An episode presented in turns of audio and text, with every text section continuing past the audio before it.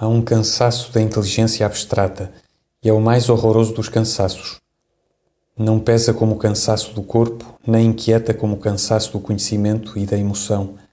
É um peso da consciência do mundo, um não poder respirar com a alma.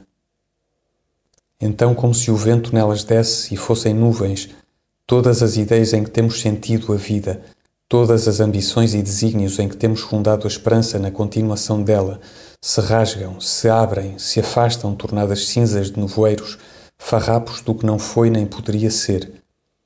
E por detrás da derrota surge pura a solidão negra e implacável do céu deserto e estrelado.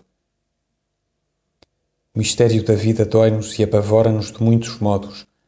Umas vezes vem sobre nós como um fantasma sem forma, e a alma treme com o pior dos medos, o da encarnação disforme do não ser.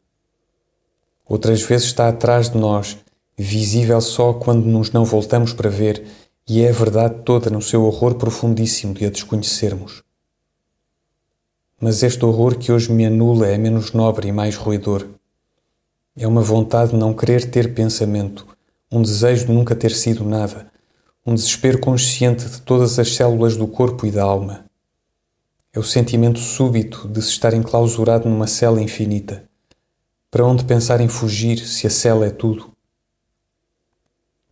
E então vem-me o desejo transbordante, absurdo, de uma espécie de satanismo que precedeu Satã, de que um dia, um dia sem tempo nem substância, se encontra uma fuga para fora de Deus e o mais profundo de nós deixe, não sei como, de fazer parte do ser ou do não ser.